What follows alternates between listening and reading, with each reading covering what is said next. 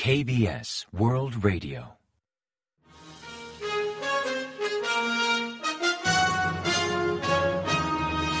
Informativo de KBS World Radio.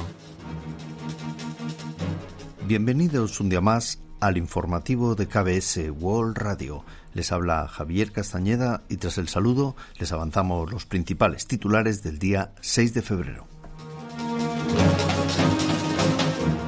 Minyu prepara una moción de censura contra el ministro del Interior. Los familiares de las víctimas de Itaewon abogan por mantener el altar memorial. Estados Unidos reitera que movilizará todos sus recursos ante las amenazas norcoreanas. Seúl respalda la decisión de Washington de derribar el globo chino.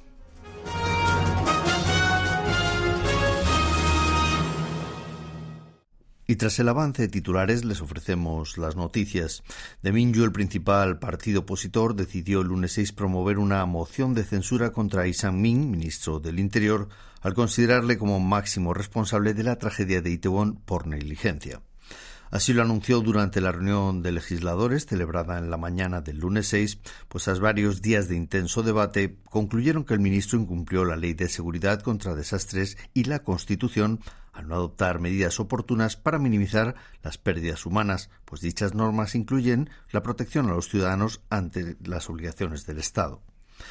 En respuesta, el oficialista Poder del Pueblo alega que la moción de censura es solo un artificio para alargar las sesiones legislativas y mantener la inmunidad parlamentaria para escudar a su líder, Ichemion, actualmente implicado en varios casos de corrupción. Una moción de censura contra un integrante del gabinete podría prosperar si obtiene mayoría simple en el Parlamento. Por tanto, de Minyu podrá ratificarla, pues cuenta con 169 de los 300 escaños de la Asamblea Nacional. En dicho caso, el ministro sería suspendido hasta que el Tribunal Constitucional emita un dictamen.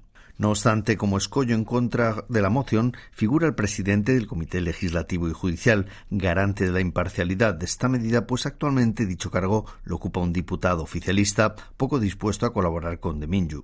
Por último, si el Tribunal Constitucional desestimara la moción de censura, podría poner en jaque al principal opositor. Los familiares de las víctimas de la tragedia de Itaewon han condenado al ayuntamiento capitalino por intentar desmantelar el altar instalado en la plaza de Seúl en homenaje a los fallecidos en el siniestro. Durante una rueda de prensa ofrecida el lunes 6, la Asociación de Familiares de la Tragedia del 29 de octubre, a los que se unió un grupo de activistas, expresaron su rechazo a la intención del ayuntamiento de recurrir a medidas ejecutivas para forzar la retirada del altar. Alegaron que su instalación se ampara en la Constitución y las leyes por su directa conexión con los rituales básicos de la vida humana y por tanto el consistorio no puede retirarla arbitrariamente. También enfatizaron que su tamaño es más pequeño que el que previamente instaló el Gobierno central y no obstaculiza el paso de peatones. Así criticaron que el ayuntamiento parece tener la intención de silenciar tanto a los familiares como a los ciudadanos que desean rendir homenaje y recordar a las víctimas de la tragedia de Itaewon, pero reiteraron que defenderán el altar a toda costa. Los cancilleres surcoreano y estadounidense se reunieron el viernes 3 hora local en Washington, D.C. Durante el encuentro, Estados Unidos reiteró su compromiso de reforzar la disuasión extendida y de movilizar todos los recursos disponibles, incluidos equipos nucleares, contra las amenazas norcoreanas. Pak Jin, ministro de Exteriores, expresó que Seúl y Washington mantienen el fuerte compromiso de ampliar la disuasión extendida y de promover un sólido sistema de defensa combinada, además de señalar que cualquier provocación de Corea del Norte será contrarrestada con una respuesta firme y consensuada. En tanto, Tony Blinken, secretario de Estado estadounidense, recalcó que Estados Unidos defenderá a la República de Corea con todos sus recursos, desde armas convencionales hasta su capacidad nuclear y de defensa antimisiles.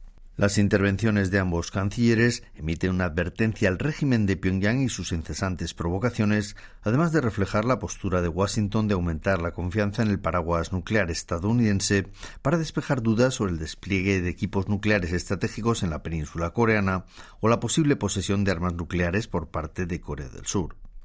Pak también aludió a las actividades ilícitas de Corea del Norte para obtener divisas, llamando a aumentar la cooperación trilateral entre Corea del Sur, Estados Unidos y Japón, y urgiendo a los integrantes del Consejo de Seguridad de la ONU a adoptar medidas. En este contexto, enfatizó el papel de China y su gran influencia sobre el régimen norcoreano, al tiempo de solicitar a su homólogo de Beijing reunirse pronto en el momento más oportuno. El gobierno ha confirmado que apoya la decisión de Estados Unidos de derribar un supuesto globo espía chino, instando a Beijing a explicar de forma transparente los hechos ante la comunidad internacional. Un funcionario del Ministerio de Exteriores explicó el lunes 6 que Seúl considera que un país no puede vulnerar la soberanía territorial de otro Estado según las leyes internacionales. Puntualizó que Corea del Sur comprende las preocupaciones de Estados Unidos y considera que tiene derecho a adoptar las medidas que estime oportunas para proteger su seguridad nacional. El sábado 4, un F-22 y otros aviones de combate estadounidenses derribaron un globo de vigilancia chino a gran altura sobre Carolina del Sur. Beijing protestó ante la respuesta excesiva de Washington, alegando que era un globo civil con fines meteorológicos y no de espionaje y que entró en el espacio aéreo estadounidense por accidente. Anchol Su, quien intenta liderar el oficialista Poder del Pueblo, presenta choques con presidencia. Conocido por criticar la negativa influencia de legisladores afines a Yoon Suk-yeol, el domingo 5 publicó en las redes sociales que un alto cargo de presidencia ordenó al partido que no se pronunciaran al respecto, instrucción que podría verse como una injerencia de la oficina presidencial en las elecciones internas del partido y Bok, secretario presidencial de Asuntos Políticos, calificó estas críticas como impropias, al igual que la mención de Han de establecer una coalición con Yun, al considerar absurdo situar en el mismo rango al presidente del país y a un candidato al líder del partido.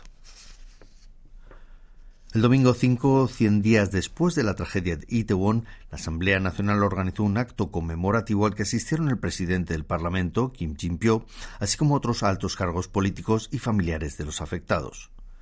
Los familiares de las víctimas solicitaron instalar un altar en la plaza de Seúl en homenaje a los fallecidos y crear un organismo de investigación independiente mediante una ley especial.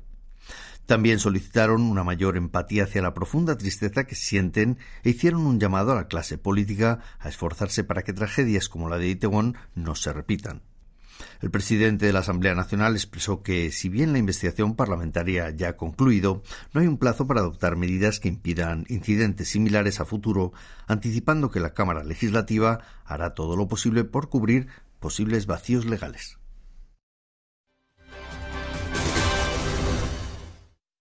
Corea del Norte convocará a las sesiones plenarias del Partido de los Trabajadores a finales de febrero. Así lo acordó el domingo 5 el Comité Central del partido de cara a abordar temas relacionados con cultivos y desarrollo agrícola. El norte considera prioritario definir una estrategia para impulsar la agricultura y adoptar medidas para superar los retos que afronta el sector por el bien del país y también del pueblo, al considerar como esencial un replanteamiento basado en la innovación para la actividad agrícola. En tanto, el Ministerio de Reunificación ve como inusual que el Partido de los Trabajadores de Corea del Norte convoque nuevamente al Pleno del Comité Central en febrero, apenas dos meses después del celebrado a finales de 2022. La cartera considera tan breve intervalo como algo extraordinario, aunque no es la primera vez que se da, pero también por concluir un tema concreto como es la agricultura, afirmando que seguirá la actualidad de los cultivos y la situación alimentaria en Corea del Norte. El gobierno surcoreano estimó la producción de alimentos en Corea del Norte para 2022 en 4,5 millones de toneladas, un 3,8% menos que en el año 2021.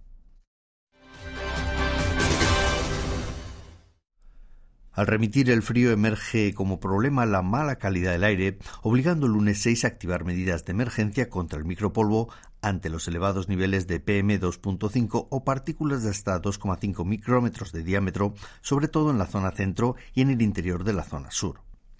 Por el momento activaron medidas antipolución en Seúl, en Incheon y en la provincia de Gyeonggi, también en Sejeon, a las 6 de la mañana del lunes 6, que se mantendrán hasta las 9 de la noche.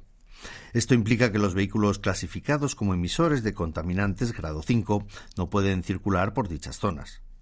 Además, aquellos lugares catalogados como productores de smog, como centros de incineración de residuos, deben reducir el horario de operación y aumentar la frecuencia de limpiezas con agua. Un grado 5 de emisión de contaminantes incluye, por ejemplo, aquellos coches compactos de tamaño medio y de carga de gasolina y de gas que emiten más de 5,3 gramos de óxido de nitrógeno o hidrocarburos por kilómetro recorrido, o aquellos diésel que superen 0,560 gramos por kilómetro. En el caso de los sedanes y autos de gran tamaño, así como de camiones de gasolina y de gas, incluidos los híbridos, se consideran de grado 5 aquellos que emitan más de 5,5 gramos de óxido de nitrógeno o más de 1,2 grados de hidrocarburos por kilovatio y hora. En algunos puntos del área metropolitana de Seúl tuvieron que activar hasta la alerta por PM2,5. Entre ellos figuran Yongin y otras localidades al sur de Gyeonggi y al noroeste de la capital, que activaron la alerta a las 10 de la mañana, medidas que una hora más tarde, a las 11, fueron activadas al norte de Gyeonggi, afectando a localidades como Kimpo, entre otras. Se prevé que la contaminación por micropolvos persistirá ante el estancamiento de las corrientes de aire y el smog continuará el martes 7 en las zonas centro y suroeste, mientras que en la zona noroeste y en la zona centro-oriental las partículas en suspensión aumentarán pasajeramente a primera hora. El empeoramiento de la calidad del aire se atribuye en parte al smog generado en el país que se acumula en la atmósfera al debilitarse las corrientes de aire, a cuyo efecto se suma la llegada de contaminantes procedentes del extranjero, concretamente de China. Ante este fenómeno, las autoridades recomiendan a la población, especialmente aquellos con enfermedades respiratorias u otras patologías graves, evitar salir de casa o realizar actividades al aire libre en la medida de lo posible.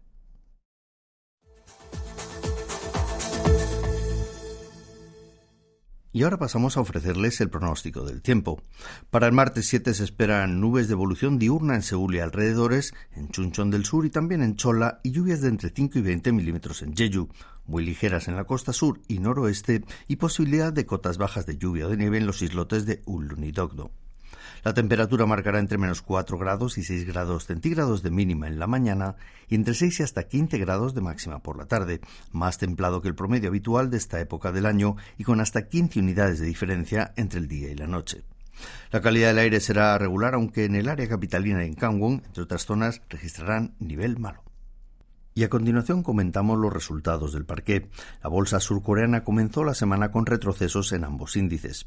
El KOSPI, el índice general, perdió un 1,7% respecto al último día operativo de la semana anterior, hasta cerrar la jornada en 2.438,19 puntos.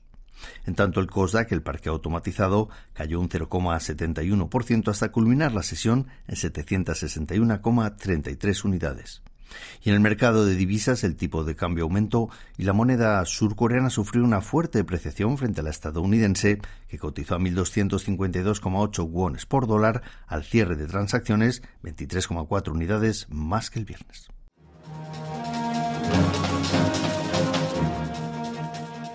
Y hasta aquí el informativo de hoy. Gracias por acompañarnos y sigan en la sintonía de KBS World Radio.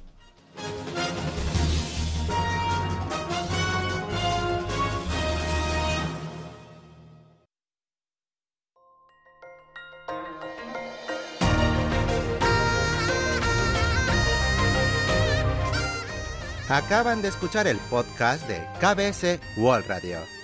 Hay muchos más contenidos en wall.kbs.co.kr barra Spanish. Gracias por seguir en sintonía. KBS World Radio